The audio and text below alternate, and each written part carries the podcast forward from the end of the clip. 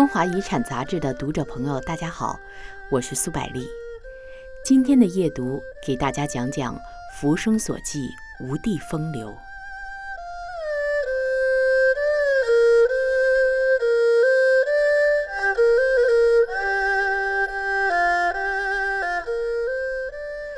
若是评选古时最情投意合的文人夫妇，生于吴地、长于吴地、厮守于吴地的沈复夫妇，自当是其中翘楚。沈复字三白，号梅义，苏州人士。他既非学界之大儒，亦非声名喧嚣之诗客，虽画得一手好丹青，也未曾扬名于画坛。唯其所著的自传体散文《浮生六记》，让人至今阅之心醉。沈复生于乾隆二十八年，当时正值大清太平盛世，吴地苏州一片升平之景，繁华之态。沈复出身官绅之家，十七岁时娶表姐芸娘为妻，从此后二人携手相从，不离不弃。沈复夫妇居于苏州名园沧浪亭旁，两人于美园碧水畔插花、叠石、品茗、论诗，夫善画，妻善绣，其情甚笃，其乐融融。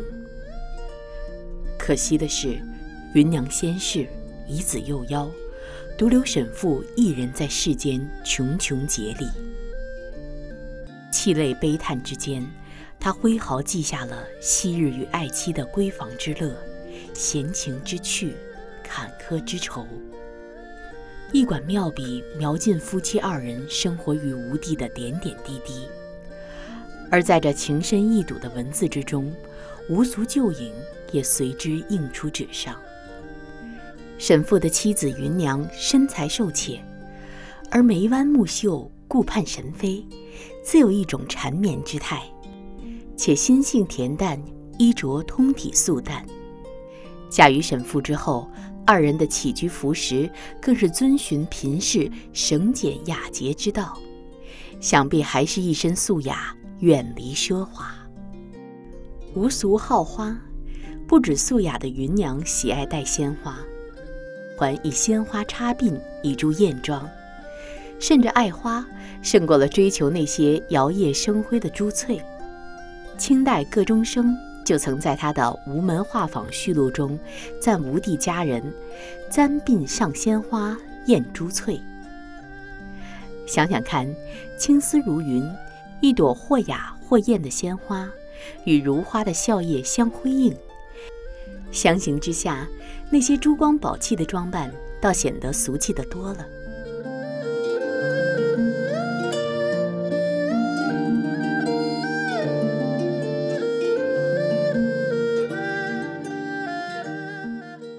沈复爱花成癖，夫妻二人种兰、插菊、调香。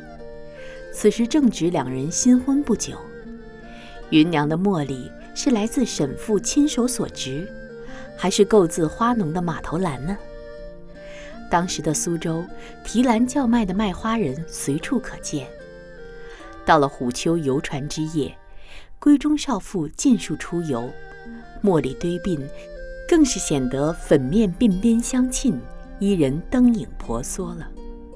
所以在《浮生六记》文中，不仅温婉的芸娘，连豪爽的传家女素云亦是满鬓茉莉，婉转风流。六月十八日这天，沈复与芸娘亦荡舟太湖，并与传家女素云把酒言欢。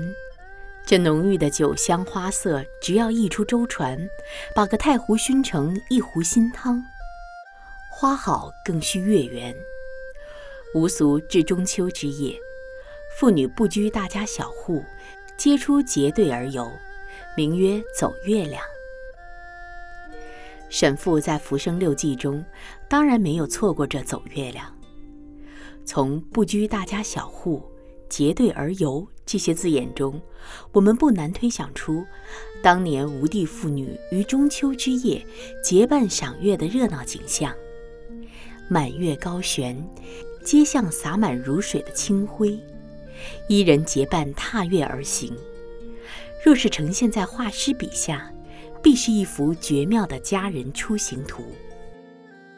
嫁入沈家的芸娘，是否也趁着这走月亮的机会，涉足这些丝竹乱耳、歌舞喧嚣之地呢？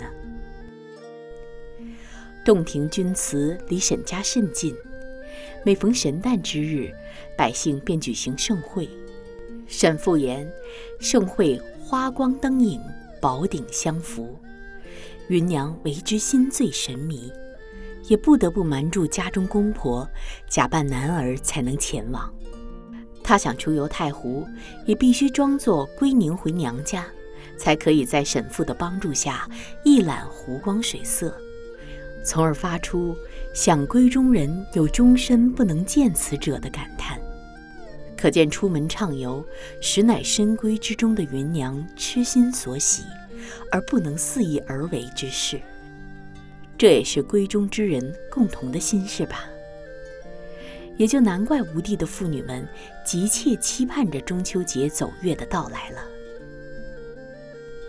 我们可爱的芸娘却没有借走月亮的机会前往虎丘、山塘那些人声鼎沸之地，而是和沈父一起来到了沈家隔壁幽静宜人的沧浪亭。沈父所记下的夫妻二人的诸多生活琐事，江南才子笔下透着风雅灵性的情爱生活，是尽在吴门的青山秀水，以及吴地的花月民风中的。后世评说《浮生六记》书写的夫妻至诚真情，闺房乐事，实为中国历代文学中之独到。而秀美聪慧的芸娘。更被林语堂赞为中国文学中最可爱的女人。沈复、芸娘二人的风流率真，令人迷醉。而这风流雅韵，何尝不是江南吴地的一抹风情养润而成？